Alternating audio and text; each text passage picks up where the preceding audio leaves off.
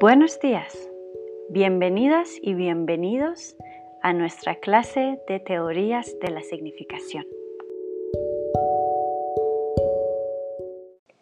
En la sesión pasada hablábamos de la eficacia de la teoría peirciana para elaborar una perspectiva, eh, digamos, semiótica de la lingüística.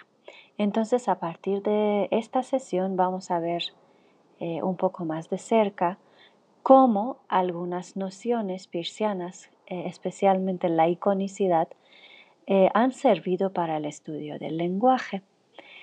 como ustedes pudieron ver y seguramente les hizo reflexionar, aquí Fisher está tomando en cuenta dos nociones eh, o dos clases de signo icónico, que son el icono de imagen y el icono de diagrama, pero ella se va a centrar más bien en eh, lo relacionado con los diagramas para dar varios ejemplos, además retomando a otros autores, acerca de cómo funciona la iconicidad diagramática en el lenguaje. Entonces, em, si queremos em, comenzar a reflexionar acerca de esta iconicidad, que además, aunque no lo dice Fisher, lo está tomando eh, exactamente en el sentido peirciano, em, podemos también partir de otra idea eh, o, de, o, de, otra reflexión que es la que hace Jacobson y que también eh, aquí en el texto es referido, que es esta cuestión de la diferencia entre la lengua hablada y la lengua escrita, que es un tema a la que nosotros vamos, hemos dedicado varias sesiones de nuestra materia, pero en este sentido, eh, ya viéndolo desde un punto eh, de vista espaciotemporal. Es decir, eh, Jacobson dice muy interesantemente, que cuando escribimos lo que importa es el espacio, porque la, digamos, eh, la escritura te da la posibilidad de, poner, de colocar las palabras de manera en que tú quieras, ¿no? Entonces eso te da eh, también la posibilidad de retroceder y eh, de adelantar la lectura, ¿no? O sea, tú puedes volver a leer una frase que no, entendiste, puedes saltarte un trozo y leer el párrafo siguiente, entonces te da como esa posibilidad de moverte en el espacio. La escritura hace eso, ¿no? Entonces también todas las funciones que anteriormente nosotros vimos en iconicidad y escritura tenían eh, que ver, eh, muchos de ellos, ¿no? bueno, si no todos ellos, pero muchos de ellos tenían que ver con la iconicidad de imagen, ¿no? porque justo eh, la manera en que las palabras eran puestas sobre el espacio blanco del papel nos podría decir muchas cosas. Eh, podría, ser, podría representar icónicamente modos de pensar, contenidos del texto, eh, incluso eh, también podría dar eh, a entender neologismos, ¿no? como crear neologismos, todo eso ya lo vimos, ¿no? y esto funcionaba a nivel de imagen. Em, ahora, a diferencia de la escritura, en la lengua hablada o en lo oral, lo que importa más es el tiempo porque todo está, ocurriendo al mismo tiempo, ¿no? Eh, tenemos como una simultaneidad de lo que se pronuncia y lo que se comunica y lo que se interpreta, ¿no? O sea, casi al mismo tiempo ocurren todas esas cosas. Entonces, em, a este nivel es, ya no se puede mover, digamos, de atrás para adelante, como es eh, posible en la escritura, porque todo ocurre al mismo tiempo, ¿no? Entonces necesita de una presencia, eh, digamos, temporal para que la comunicación eh, sea posible. Entonces, a este nivel de la lengua hablada, también la iconicidad opera, pero eh, normalmente en vez de operar a nivel de imagen, opera a nivel, a nivel de diagrama, porque justo lo que va a tener aquí más importancia es la secuencia temporal en la que ocurren los enunciados. ¿no? Entonces, en esto es en lo que nos vamos a eh, centrar partiendo del texto de Fisher. Creo que la idea más importante eh, del tema, digamos, de ver icónicamente el lenguaje es darnos cuenta de que el lenguaje en ningún nivel es arbitrario. Es decir, nada ocurre en el lenguaje de manera baladí, así o, totalmente convencional. De hecho, esa es una idea que Fisher eh, va a tomar muy insistentemente y nos va a decir, bueno, eh, muchas de las cosas eh, que ocurren en el lenguaje, especialmente, por ejemplo, a nivel de, la sintaxis, de, de, nivel gramatical, pues tienen que ver con eh, una especie de trasfondo icónico que está rigiendo el lenguaje, porque nosotros lo hemos usado tanto que ya no nos damos cuenta de eso, ya se ha vuelto más simbólico, convencional, pero en realidad siempre hay rastro de iconismo en el lenguaje a todos los niveles, tanto en lo léxico como en lo sintáctico. Por ejemplo, la vez pasada hablando de las figuras, si se acuerdan, eh, cuando veíamos la teoría de Bissoin, ahí hablamos de que incluso en cada una de las palabras existen como diferentes componentes que están aportando eh, significado. Es decir, cada palabra también tiene sus reglas internas de construcción. Y aquí vamos a ver que algunas de estas eh, reglas se pueden considerar icónicamente. Del mismo modo, eh, la cuestión diagramática es muy eh, obvio cuando hablamos de sintaxis, es decir, de las gramáticas de las lenguas, de cómo están formadas eh, según reglas lingüísticas y gramaticales cada una de las frases, los enunciados. Entonces, todo esto tiene como un trasfondo también diagramático y aquí vamos a poder ver algunos ejemplos. Entonces, em, a nivel de diagrama, podemos decir que encontramos dos tipos eh, de iconicidad eh, en el lenguaje. La primera es una iconicidad diagramática estructural y en este caso estamos hablando de los em, de varias, digamos, eh, categorías también, especialmente de los isomorfismos, y de la eh, iconicidad motivacional. Entonces, a nivel estructural, es decir, en lo que se refiere a cómo ordenamos los enunciados, eh, eh, ese orden puede, digamos, tener dos razones, o que sea por isomorfismo o que sea motivado icónicamente. Entonces, cuando es motivado icónicamente, tenemos como varias eh, manifestaciones de, esta iconicidad eh, que llamaríamos con Hyman motivacional. ¿Y cuáles son estos? Pues ahí son el orden, el orden especialmente secuencial, eh, la cuestión de la remarcación, em, colocar algo en el centro o colocarlo en la periferia, poner distancia o yuxtaponer o, crear proximidad y también repetición, ¿no? entre otras cosas. Luego, a, nivel, estos son todos a nivel como, eh, dijimos, estructural, ¿no? Pero también a nivel semántico podemos tener iconicidad diagramática cuando nos metemos con las metáforas. Eh, tanto metáforas gramaticales como metáforas cognitivas. Entonces, cada una de, estas cosas las podemos eh, ver más de cerca y ver cómo funcionan.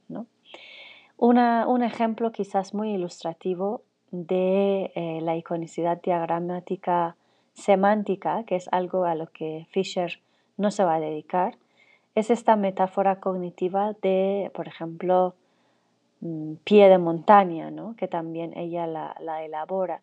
Es decir, la relación que existe entre nuestro pie en nuestro cuerpo y nuestro cuerpo también existe entre la parte más baja de una montaña con toda la montaña, ¿no? Entonces, decir pie de montaña es una metáfora eh, que de manera diagramática muestra esta relación. Por lo tanto, podemos decir que eh, la parte más baja de la montaña es a la montaña lo mismo que es el pie al cuerpo humano, ¿no? Por ahí que, por esta relación de analogía, que en términos piercianos podemos llamar iconicidad diagramática, se está dando esta metáfora. Quiero que ustedes piensen también a ver si se les ocurren algunas otras metáforas cognitivas de este tipo que eh, nos ayuden a entender este orden diagramático. ¿no? Eh, bueno, entonces, em, podemos decir también, hablando de la iconicidad en el lenguaje, que muchas veces las eh, analogías en forma, es decir, los segmentos compartidos por una palabra, por varias palabras, eh, pueden resultar en una analogía en significado. Esto es la cuestión del isomorfismo, ¿no? que es, digamos, una iconicidad estructural diagramática. Entonces, en este sentido, en el eh, isomorfismo, eh, nosotros partimos de analogías que son formales, pero luego llegan a tener valores semánticos. Esto lo vimos la vez pasada con los homónimos también, si se acuerdan. Eh, pero aquí, por ejemplo, Fisher pone eh, unos ejemplos, no sé, quizás un tanto distintos. Por ejemplo, nos habla de cómo eh, el significado de una palabra puede entenderse diferente de lo que verdaderamente es, porque esta palabra se parece a otros que tienen significados parecidos. Entonces, si queremos pensar a lo mejor en algún ejemplo del, castellano, a mí se me ocurre que nosotros eh, tenemos en, castellano muchas palabras que terminan en eh, ante, ¿no? Entonces, todas estas palabras eh, están en relación actancial con el verbo, es decir, por ejemplo, si tú dices em, caminante, estás usando el verbo caminar más ante, que te da, te da a entender que es alguien que está caminando, ¿no? Es un caminante. Em, o si dices hablante, lo mismo, es alguien que, que, habla, ¿no? O pues hay, hay, muchísimos ejemplos, ¿no? De ese tipo con este segmento compartido que es ante. Sin embargo, de repente tenemos una palabra como volante, ¿no? Y entonces volante em, tiene totalmente otro significado, ¿no? Porque como del volante de un coche, por ejemplo, ¿no? Entonces el volante de un coche no es algo que huele, ¿no? Porque el verbo aquí es volar, pero un volante no vuela. Entonces volante no quiere decir el que vuela o lo que vuela, sino más bien es lo que hace mover, ¿no? Es decir, es una, la acción es totalmente, eh, digamos, eh, transitiva, ¿no? Entonces no es que eh, el volante vuele, sino que hace volar, si es que tomamos por volar como cualquier movimiento ¿no? de los diferentes mecanismos del coche que están bajo el control de, de, esta rueda, ¿no? del volante, de ese circulito. Entonces, bueno, aquí, por lo tanto, volante se, se entendería por su apariencia eh, como algo que vuela, pero en realidad no es así, ¿no? Tiene otro sentido. Lo mismo pasa con turbante. Ahí el verbo es turbar, ¿no? Entonces uno pensaría, bueno, turbante debe significar el que turba, ¿no? O alguien que turba. Pero en realidad eh, no es así, es todo lo contrario. Es decir, la acción de, de ser turbado ya está en el turbante porque da vueltas, da muchas vueltas, ¿no? Entonces no es que turbe, sino que se turba y da vueltas. Entonces ese tipo de cosas son cuestiones de isomorfismo, ¿no? Por lo tanto, y tienen que ver con que la apariencia eh, superficial, física de los signos lingüísticos hace que nosotros les atribuyamos en un principio un valor semántico también semejante, ¿no? Pero no siempre funciona, como hemos podido ver en estos ejemplos, ¿no? No siempre es correcto, pero se puede dar. Antes de como adentrarse a hablar más de la cuestión de la iconicidad diagramática en sintaxis, que es principalmente de lo que habla este artículo, Fisher también nos va a llamar la atención a eh, la iconicidad diagramática a nivel semántico, es el caso de las metáforas. ¿no? Entonces ahí eh, podemos eh, ver claramente que las expresiones de un dominio que llamamos el dominio de contenido pasan a las, a las expresiones del dominio del acto de habla, que también podemos llamar metalenguaje, y finalmente estas expresiones se pasan al dominio em, empírico, empírico, perdón, eh, ay, perdón, epistémico. Entonces, eh, ¿qué significa eso? Eso quiere decir que las metáforas se construyen cuando algo que está en el mundo real, en el mundo físico, se pasa al lenguaje y de ahí se pasa a nuestro, digamos, nivel cognitivo, a una a un nivel ya epistemológico en el sentido de que empieza a formar parte de nuestro sistema de, pensamiento y de conocimiento. ¿no? Entonces, eh, varias metáforas se construyen de esta manera, es decir, las tomamos de la naturaleza, del mundo que nos rodea, hay un concepto, lo llevamos al lenguaje y gracias al lenguaje empieza a formar parte de los conceptos mentales de, nosotros seres humanos. Si queremos dar un eh, ejemplo de eso, eh, podemos decir, por ejemplo, que en la naturaleza nosotros encontramos el agua, ¿no? un elemento que por ahí tiene ciertas características, ¿no? que fluye, que, no sé, que es líquido, muchas cosas. ¿no? Entonces, este elemento que se encuentra en la naturaleza y lo hemos llamado en algún momento agua, en el eh, plano lingüístico podemos trabajar con él, por ejemplo, construir un adjetivo, ¿no? Aguado, decir que algo es aguado es que tiene mucha agua, ¿no?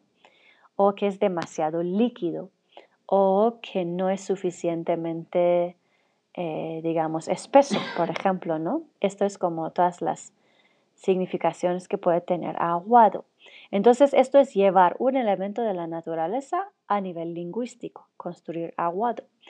Y más adelante, lo que va a pasar es eso de, de ser aguado, de tener demasiada agua, luego a nivel epistémico puede pasar a entenderse como tener poco sustento, eh, tener poca gracia, ¿no? Puede llegar a significar a otros niveles. Por eso es también que nosotros tenemos una palabra como aguafiestas, ¿no? ¿Quién es un aguafiestas? Es alguien que hace una fiesta más aguada, pero las fiestas no se pueden aguar, ¿no? Porque no es un, no es pozole, ¿no? Es otra cosa, es una fiesta. Entonces ahí aguar una fiesta es como quitarle sustento, quitarle importancia, en este caso quizás quitarle Em, éxito, quitarle emoción, no se puede significar un montón de cosas. Entonces, esto ya es un nivel en el que estamos entendiendo eh, aguado de otra manera, ¿no? que no es ya literal, sino que se ha pasado a otro nivel más eh, metafórico. De ahí que podemos decir que ya ha empezado a formar eh, parte de nuestro sistema em, epistemológico. ¿no? Entonces, el paso de agua a aguado y después a agua fiestas es justo el paso del contenido físico, del dominio físico, al dominio lingüístico y más adelante al dominio epistémico. Entonces, de esta manera funciona. Otro ejemplo parecido es cuando del sonido, por ejemplo, del ladrido de un perro, el wow, el ladrido, ¿no? Eh, que a lo mejor en español es un poco difícil de relacionar, pero hay otras lenguas que el verbo de ladrar se parece más al sonido que hace el perro, ¿no? Entonces, de este sonido wow, tú haces el verbo ladrar, lo llevas al plano lingüístico y después construyes, por ejemplo, un refrán como perro eh, ladrador poco mordedor, ¿no? que ahí ya no te, no te estás haciendo referencia digamos, al ladrido de perro exactamente, sino que estás usándolo metafóricamente y diciendo a alguien que habla demasiado y amenaza, no hace nada, ¿no? Entonces eso ya es nivel epistemológico.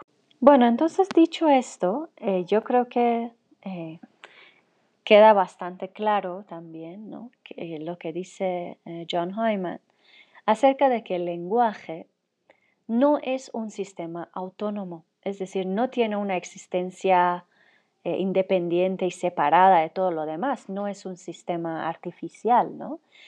Eh, entonces está relacionada directamente con cuestiones culturales y con cuestiones cognitivas.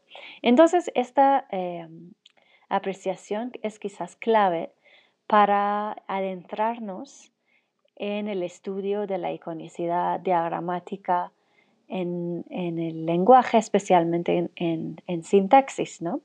Entonces ahí es ya el centro, el, enfoque eh, más importante eh, del texto de Fisher. Ver cómo eh, el orden de los elementos de un enunciado que son, digamos, regidos por las leyes gramaticales, en realidad para nada son convencionales, sino que más bien todos tienen un trasfondo icónico diagramático. Entonces ahí se presentan varios fenómenos y estos fenómenos eh, Fisher los estudia cada uno por separado y además luego da muchísimos ejemplos que son bien ilustrativos. Entonces, empezando con estos, eh, eh, digamos, fenómenos, vamos a ver ante todo la cuestión eh, del isomorfismo, que es algo que también acabamos de mencionar, pero vamos a verlo más de cerca, ¿no? a ver cómo es, cómo es que ocurre. Bueno, dijimos que el isomorfismo tiene que ver con, eh, digamos, parecidos, ¿no? Que se encuentran entre palabras, que muchas veces estos parecidos eh, son a nivel fonético. Es decir, cuando los pronunciamos, suenan eh, parecidos o incluso suenan iguales a veces. Entonces, eh, si se acuerdan, habíamos estudiado antes los homónimos, ¿no? Los homónimos en el sentido de que una misma palabra tiene varios significados que difieren entre sí. Pero aquí también hablamos de otro tipo de homónimos, que son los homónimos fonéticos. ¿Qué son los homónimos fonéticos? Son palabras que suenan iguales, pero se escriben diferente y tienen distinto significado. Pero también se les considera como casos de isomorfismo. ¿no? Entonces, bueno, ¿cuáles serían algunos ejemplos de los isomorfos y de los eh, homónimos? Por ejemplo, de los isomorfismos podemos decir la palabra deleite y delito, por ejemplo, ¿no? son isomorfos, se parecen muchísimo. Eh, también, por otro lado, tenemos la palabra pozo con S y la palabra pozo con Z. ¿no?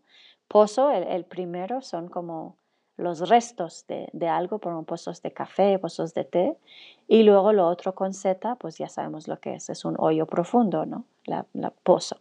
Pero cuando los pronunciamos suenan igual y por lo tanto son eh, homónimos, ¿no? También es el caso de lujo y de lujuria, por ejemplo, ¿no? Que pareciera que tienen una raíz en común, pero pues en realidad eh, no, no, la tienen. Entonces, esto es justo lo que eh, se discute en el texto, ¿no? Que muchas veces los isomorfismos nos hacen pensar que tenemos que buscar relaciones semánticas ¿no? entre las cosas que se parecen, pero no siempre ocurre de esta manera. Muchas veces son distintas entre sí, ¿no? Entonces, em, digamos, esto es un asunto eh, interesante a tomar en cuenta y es también de los ejemplos que les di del volante, del turbante y tal, son, están todos en esta misma categoría, ¿no? Que de manera automática parece que la mente nos lleva a interpretarlas de una manera, pero en realidad no tienen nada que ver, es una cuestión de parecido fonético o de parecido eh, más bien de forma, que es el caso de volante y turbante, que nos hace pensar que hay parecido semántico, pero no siempre es así. Lo que interesa aquí e importa es que la mente humana haga esta relación, ¿no? Esto ya de por sí te está hablando de una perspectiva icónica acerca del lenguaje. Entonces, bueno, esto por un lado. Por otro lado, también tenemos eh, ya fenómenos, digamos que eh, más bien sí que reflejan un orden icónico, ¿no? Y nos hablan de que estamos ordenando eh, de manera diagramática los elementos de los enunciados sin darnos cuenta de por qué lo hacemos, ¿no? De una manera ya tan natural que pareciera que es totalmente convencional, pero pues seguimos repitiendo que no, no es así, ¿no? No son para nada convencionales. Entonces ahí podemos hablar de una serie de fenómenos que llamamos fenómenos motivados icónicamente. Entonces eh, vamos a ver cuáles son estos. Una de las, uno de, digamos, de los que pertenecen a, esa categoría de eh, fenómenos lingüísticos motivados icónicamente eh, son los que aparecen bajo la regla del, del orden secuencial. Entonces, eh, el orden secuencial, ¿qué nos dice? Nos dice que em, el orden de los acontecimientos se refleja en el orden, eh, digamos, de colocación, por ejemplo, de los verbos en una frase. Ahí teníamos eh, el ejemplo de vini, vidi, venci, ¿no? Vine, vi y vencí, ¿no? Que son tres acciones y están ordenadas de esta manera porque primero ocurrió lo de venir, después lo de ver y después lo de vencer. Entonces muchas veces el orden, digamos, de los verbos que colocamos en una frase tiene que ver con el orden del acontecimiento real de, de las cosas, ¿no? de los actos en el, mundo físico. Por ejemplo, si yo digo, cuando llegué a casa vi a mi madre, también estoy diciendo eso, ¿no? Primero llegué a casa, después vi a mi, mi madre. Estoy hablando de un orden de acciones, ¿no? Perdón. Eh, luego, eh, lo mismo también, eh, algo parecido más bien, ocurre cuando ordenamos sujeto, primero y después al objeto o al predicado, ¿no?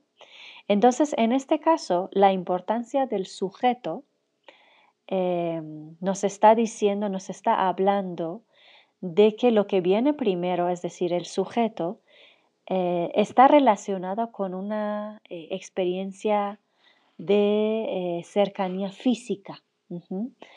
¿Qué quiere decir esto? Que cuando yo digo,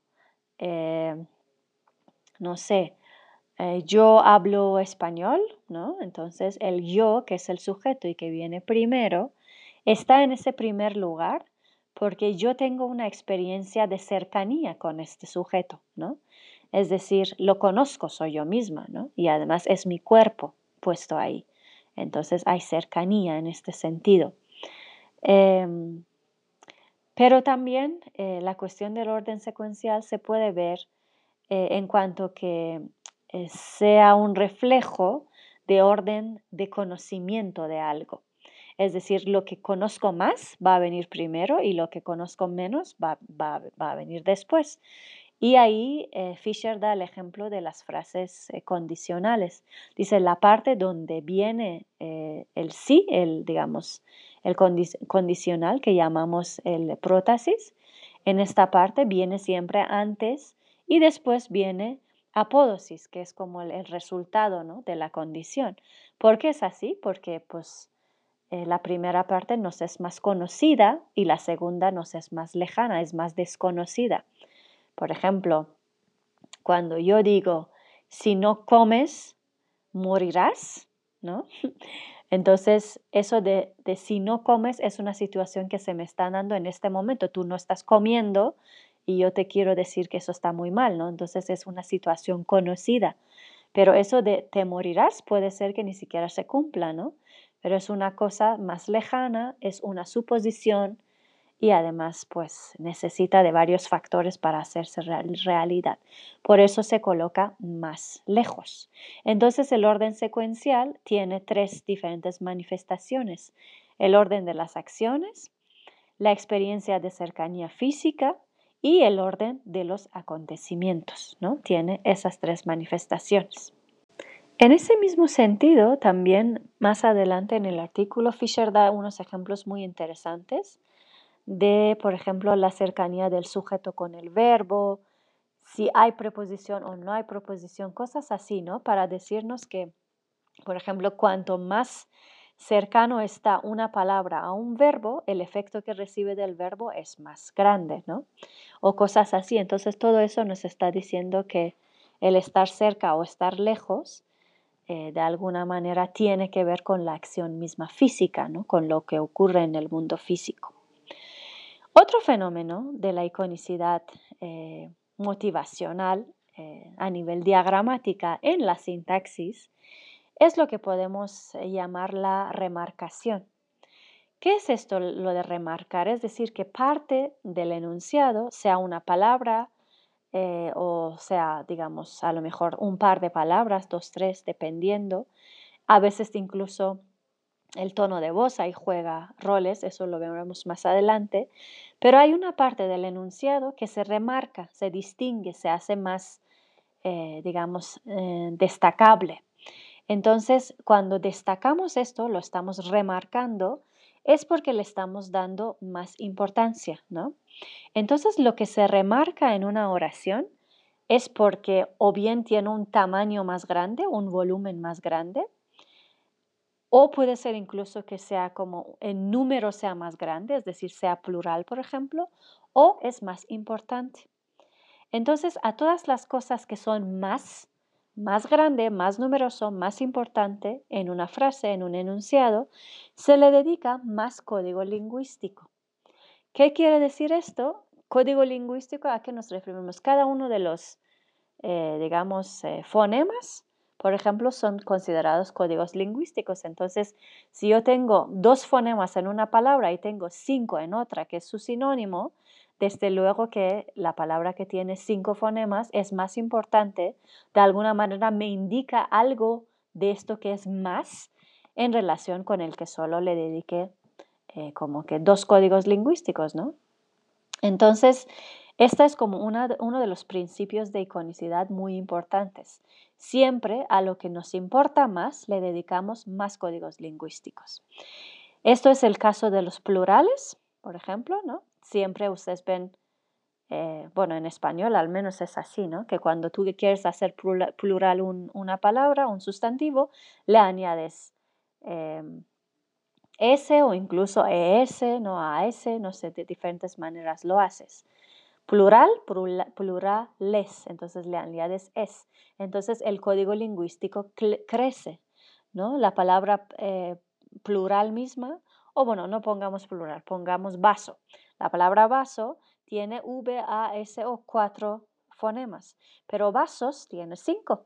Entonces le estamos dedicando más porque es más numeroso, ¿no?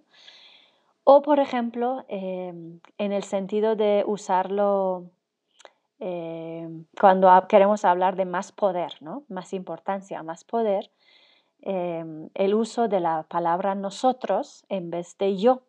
Ven que los reyes y, ¿no? muchas veces como que los soberanos hablan, hablaban así, en vez de decir yo eh, fui a ver eh, los campos, decían nosotros fuimos a ver los campos, aunque no está hablando de más de una persona, está hablando de sí mismo, ¿no? En vez de yo, está diciendo nosotros, y nosotros tiene muchísimos más códigos lingüísticos que yo, yo son, son solamente dos, ¿no? Es Y y yo, pero nosotros, imagínense, ¿no? Dos, cuatro, seis, son ocho. Entonces, ocho, eh, eso quiere decir, le dedico más código lingüístico porque estoy indicando poder porque decir nosotros indica que yo soy poderoso. Y por eso no digo yo, digo nosotros. Lo mismo ocurre con vosotros, cuando es para dirigirse a un, alto rango, ¿no? Antiguamente decir, en vez de decir tú, le decían a alguien vosotros. Entonces ese vosotros también tiene muchísimos más códigos lingüísticos. Em, esto también se puede llevar, además del terreno del poder, al terreno del respeto. Y eso es el caso en que, por ejemplo, en vez de decir tú, decimos a alguien usted. Entonces le estamos dando más respeto. ¿no? Entonces ese sentido de más, de algo que es más, se ve claramente en el uso mayor de los códigos lingüísticos. Entonces todos estos son ejemplos de remarcar eh, una palabra eh, o darle, digamos, eh, más distinción, ¿no? A través del mayor uso de los fonemas, por ejemplo. Otro de los fenómenos interesantes aquí en la iconicidad motivacional a nivel sintáctico es la iconicidad diagramática que encontramos con el uso de palabras centrales o periféricas. ¿no?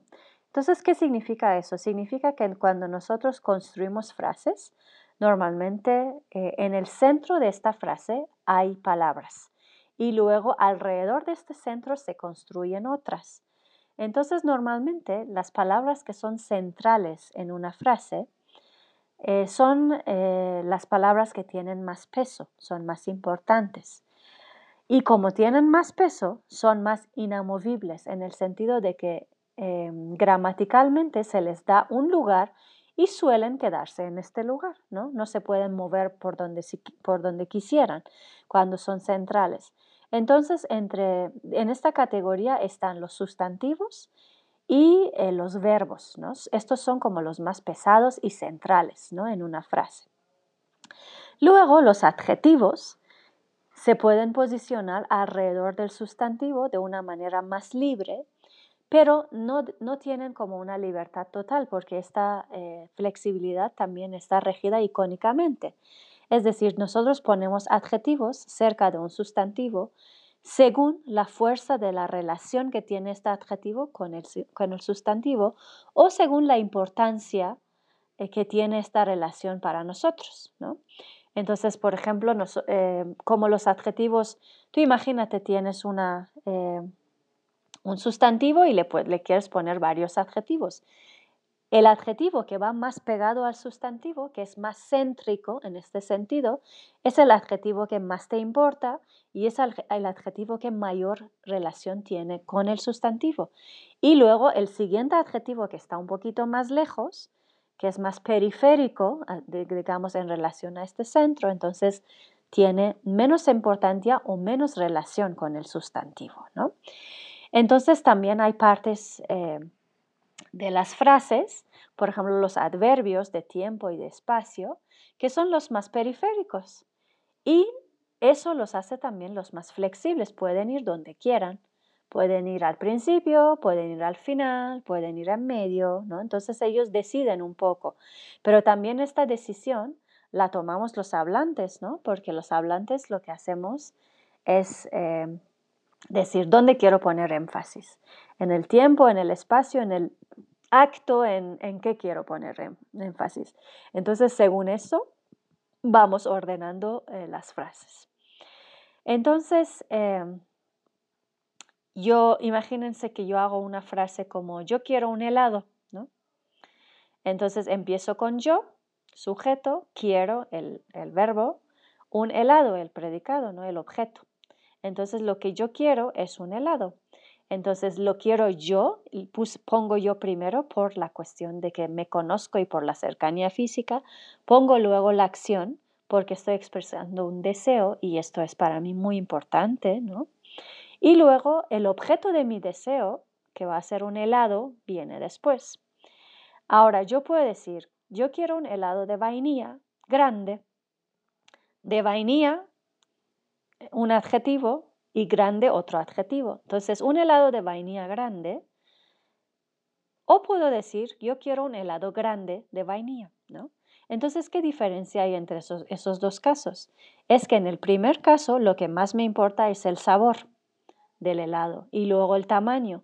Pero en el segundo caso me importa más el tamaño y después me importa el, sabor. Por eso lo ordeno de esta manera, ¿no? Entonces, en el primer caso, vainilla queda más cerca de helado, grande queda más lejos. Y en la otra, grande, digamos, está más eh, hacia el centro, que es el, el, sustantivo, hacia el helado y de vainilla viene después. Ahora, si tengo el adverbio de en este momento, lo puedo poner al principio o al final. En este momento yo quiero un helado de vainilla grande o quiero un, eh, helado de vainilla grande en este momento. Por lo tanto, esa cuestión de centro o periferia es, digamos, una conjugación de relaciones entre elementos en una frase. ¿no? Cuanto, digamos, más centrales son, son más importantes, cuando son más periféricos son menos importantes y por lo tanto los centrales son más pesados, eh, no se pueden mover de su lugar, pero los periféricos sí lo pueden hacer y son más flexibles por lo tanto. Bueno, otro fenómeno también muy interesante aquí en la eh, iconicidad diagramática a nivel sintaxis es la cuestión de la distancia o la proximidad. Entonces ahí estamos hablando de que el orden gramatical de los elementos de una frase, de un enunciado, de alguna manera es un diagrama del orden físico o y el orden cognitivo, eh, digamos, eh, en, lingüísticamente hablando. ¿no? Entonces, eh, cuando yo pongo ciertas palabras en relación, las pongo cerquitas, estoy en realidad diciendo algo, ¿no? Puede ser que se deba a que en el mundo real estas cosas verdaderamente se encuentran eh, cercanas las unas a las otras, o puede ser que en mi interpretación o a nivel cognitivo, cuando yo los estoy imaginando, los estoy imaginando cerca, ¿no? Entonces, lo mismo con la lejanía, con la distancia, ¿no? Cuando las pongo lejos en una frase es que puede ser que físicamente verdaderamente estén lejanos o puede ser que cognitivamente yo los esté considerando lejanos, ¿no? Em, Olga Fischer da, da, el ejemplo de la completa destrucción de la ciudad, ¿no? Dice, bueno, la palabra destrucción que está en el centro por la regla de descentralidad-periferidad, pues esta, digamos, es la palabra más importante, ¿no? Es lo que nos importa. Pero luego alrededor de eso se construyen completa destrucción de la ciudad, ¿no? Entonces, eh, el adjetivo, por ejemplo, eh, y eh, digamos, la ciudad, que es el lugar donde se está siendo destruido, como están, como se van más bien hacia la periferia, se alejan del centro, empiezan a tener más distancia también de la destrucción misma, digamos que le están quitando el enfoque, ¿no? el énfasis. Entonces, lo que nos importa en esta frase no es la ciudad, no es eh, la totalidad, sino más bien también puede ser la cuestión de que hay una, un acto de destrucción. ¿no? Esto entonces se determina a través de centralidad y la periferia de los elementos y luego la distancia que tienen, eh, que existe, digamos, entre una cosa y la otra, entre un elemento y el otro. Entonces, imagínense que eh, queremos hacer eh, otro ejemplo de esto podemos decir, bueno, eh, la deliciosa comida sobre la mesa, ¿no? Entonces aquí otra vez en el centro de la frase está comida, que es lo que más me interesa. Deliciosa es su adjetivo, estoy diciendo qué tipo de comida es, luego estoy diciendo dónde está, está sobre la mesa, ¿no? Pero todas estas cuestiones tienen menos importancia, ¿no?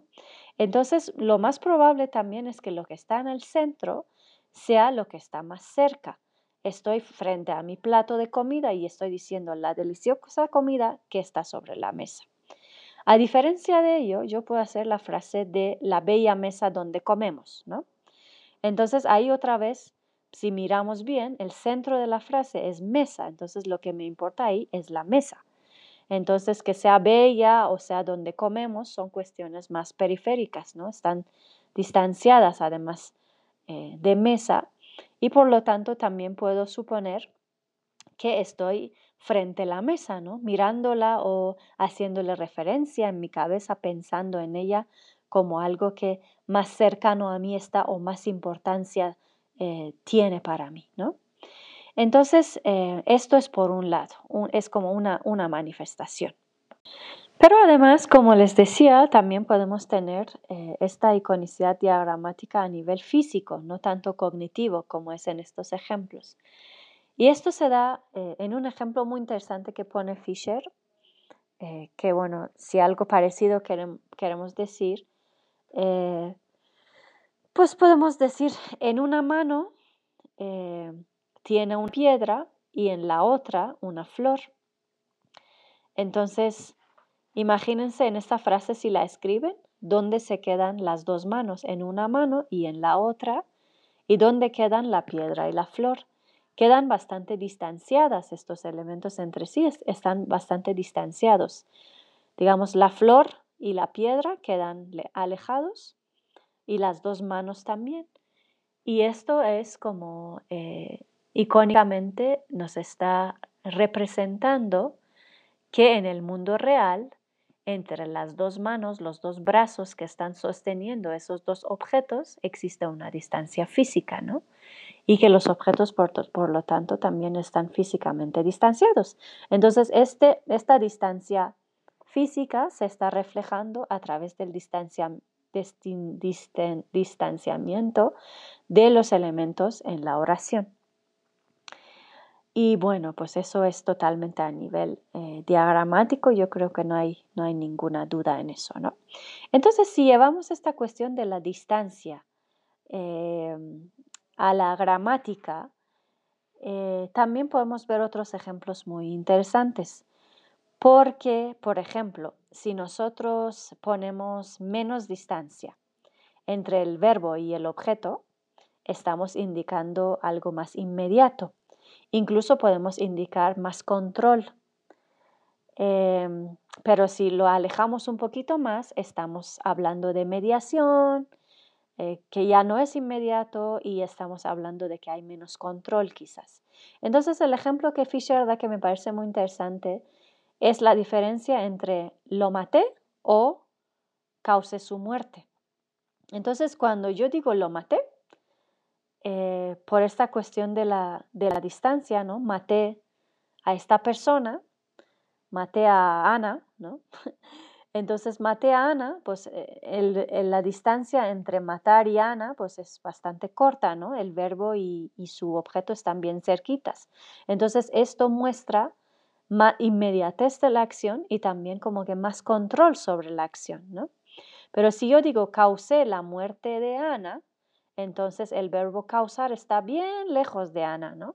Entonces quiere decir que yo hice algo que resultó en que ella muriera, ¿no? Entonces ya no tiene inmediatez y está hablándonos de que hay mediación y como no es inmediato y es una acción mediada, por lo tanto hay menos control sobre la acción, ¿no? Y esto se está reflejando eh, gramaticalmente en la lejanía que existe entre el verbo y el objeto. Otro efecto también de esta distancia en la gramática es la cuestión de la individualización, eh, que me parece también que el ejemplo que da Fisher es bien eh, obvio, ¿no? Es, es muy claro, y es cuando nos habla de que decimos en español busco mi sombrero, pero decimos busco a mi amigo. Entonces, este eh, a, esta proposición que estamos usando cuando el eh, objeto es una persona, es animado, es en realidad para que distingamos entre nosotros mismos y, lo, y el otro. Yo busco a mi amigo, ¿no? Por esto yo me individualizo a mí misma e individualizo a mi amigo, ¿no? Que es el otro. Pero cuando digo busco mi sombrero y no le pongo la A, entonces el verbo buscar está inmediatamente pegado a mi sombrero, es porque mi sombrero no tiene individualidad, es mi sombrero, me pertenece a mí, ¿no? Y es como si fuera como una cosa, una, una extensión mía, una, una, parte de mí, ¿no? Entonces no busco a mi sombrero, sino que busco a mi sombrero, busco mi sombrero, perdón. Entonces ahí eh, añadir distancia tiene que ver con la cuestión de darle individualidad, ¿no? Eh, al, predicado o al objeto en, este caso. Y el último eh, fenómeno eh, del que habla aquí Fisher es la repetición.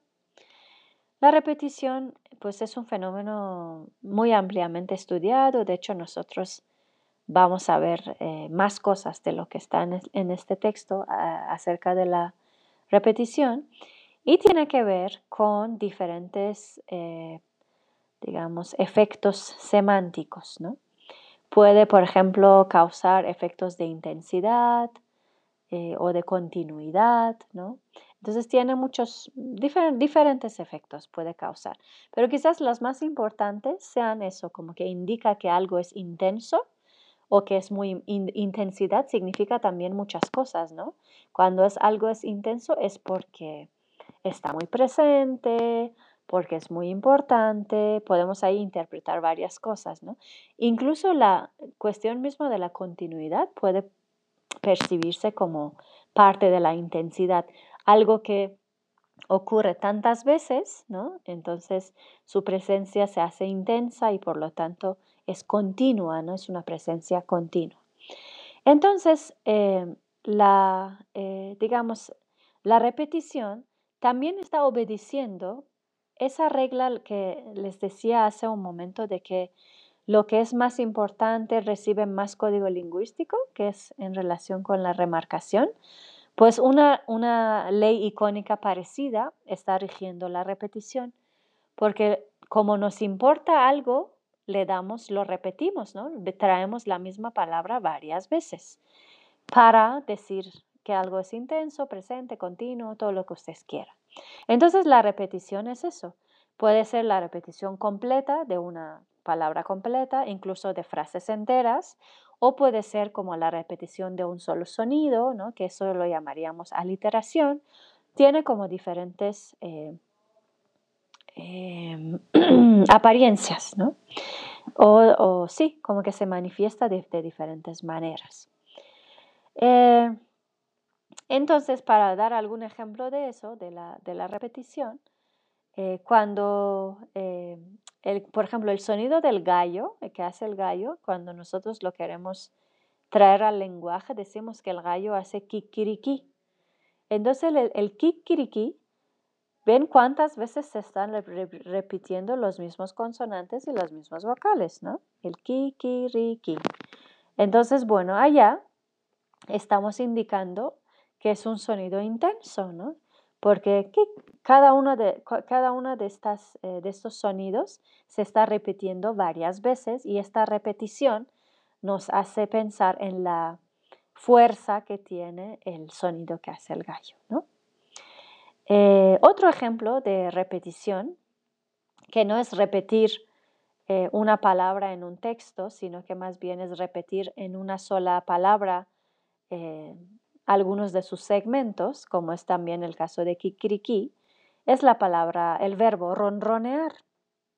Y ronronear también tiene esta repetición que además de que por la repetición de los R's está, y de los O's y los N's está como creando un efecto de aliteración que se asemeja al sonido del ronroneo, por lo tanto es onomatopeico. Además de eso, también habla de la continuidad de este acto. Cuando un animal ronronea, no lo hace una vez, lo hace varias veces. Entonces el ronroneo, la continuidad del ronroneo físico, se ve reflejado en la repetición de la sílaba ron en el verbo ronronear y esto es, eh, digamos, una iconicidad eh, diagramática. Luego hay muchísimos ejemplos y varios de ellos muy buenos los que da eh, Fisher acerca de la repetición de la misma palabra en un texto, ¿no? que igual indica la presencia muy fuerte de un concepto, eh, eso, intensidad, ¿no? Entonces hay repetición de, muchas maneras y con diferentes eh, significados. Entonces, eh, esto que hemos visto con Fisher en este texto es en realidad un preludio también a otros fenómenos del lenguaje que están funcionando a nivel icónico, quizás la iconicidad diagramática en la sintaxis es como la más estudiada. Hay muchísimos escritores que se dedican a hablar de eso, ¿no? Pero a mí me gustaría que también habláramos eh, de otros fenómenos parecidos del lenguaje, que varios de ellos son como figuras de discurso, para que veamos cómo funcionan estos y cómo son icónicos a diferentes niveles, ¿no? de imagen, de diagrama o de metáfora. Entonces, esto es algo que, eh, sobre el cual reflexionaremos en nuestras eh, siguientes sesiones.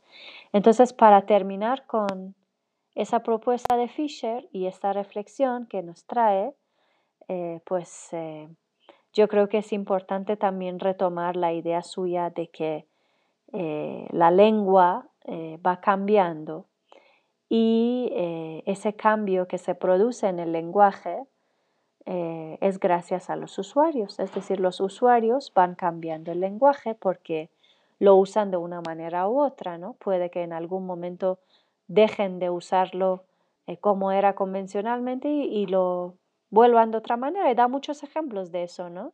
En el inglés el uso del verbo do, ¿no? Por ejemplo, eh, son varios ejemplos. Entonces quizás ustedes también pueden pensar en algún cambio que haya sufrido el español a lo largo del tiempo eh, o si no, pues en la edad moderna, ¿no? ¿Qué cosas están ocurriendo y cómo esto puede, digamos, cambiar eh, el lenguaje ya para siempre, ¿no? Son cosas que a lo mejor ahora son usos no convencionales, pero en algún momento ya se quedan fijados y entonces eh, la lengua cambia. Entonces lo que también Fisher quiere que tengamos en cuenta es que este cambio producido en el lenguaje por los usuarios, usuarios no es normalmente intencional, o sea, es decir, no dicen, ah, vamos a cambiar ahora esto, no. O sea, es una cosa que se da de manera natural, sin que la intención sea cambiar el lenguaje. Y cuando decimos de manera natural, dice Fisher que nos referimos en realidad de, de manera icónica, ¿no? Es decir, hay una iconicidad que tiene que ver con las necesidades del uso del lenguaje y que siempre va a estar ahí rigiendo todos los cambios que se puedan eh, dar en cualquier lengua. ¿no? Entonces, bueno, esto nos eh, conduce hacia una visión de gramática universal, que es también algo del que Fisher habla. Eh, y bueno, ¿eso qué significa? Significa que no es que cada lengua tenga sus leyes gramaticales muy distintas a todas las demás porque alguien lo decidió así, sino más bien que parece que hay ciertas relaciones entre el lenguaje y el entorno, entre el, lenguaje y el mundo físico y el mundo cognitivo y cultural, que están reflejadas en la sintaxis. Entonces, diferencias de reglas sintácticas gramáticas en una lengua y otra en realidad son diferencias entre maneras de comprender el mundo entre cosmogonías, entre eh, incluso reglas sociales. Eh, no sé, o sea, te están diciendo, te están hablando muchísimo de la sociedad que habla esta lengua, ¿no? Porque si eh, hay algunas reglas como esas cuestiones de, de, ser central, periférico, la distancia, la yuxtaposición, la repetición, el orden secuencial, todas esas cosas sí son eh, digamos, aplicables ¿no? a, todas las lenguas en realidad, pero luego cuando ese orden es distinto de una lengua a otra, uno se tiene que preguntar cómo son esta gente distintos socialmente y por qué, porque si bien la lengua siempre está reflejando, eh, digamos, eh, todas estas cosas, que muchas de ellas son sociales, algunas son cognitivas, entonces cuando dos lenguas difieren en su gramática es porque los usuarios de esas lenguas difieren en su vida social y en su eh, perspectiva cognitiva.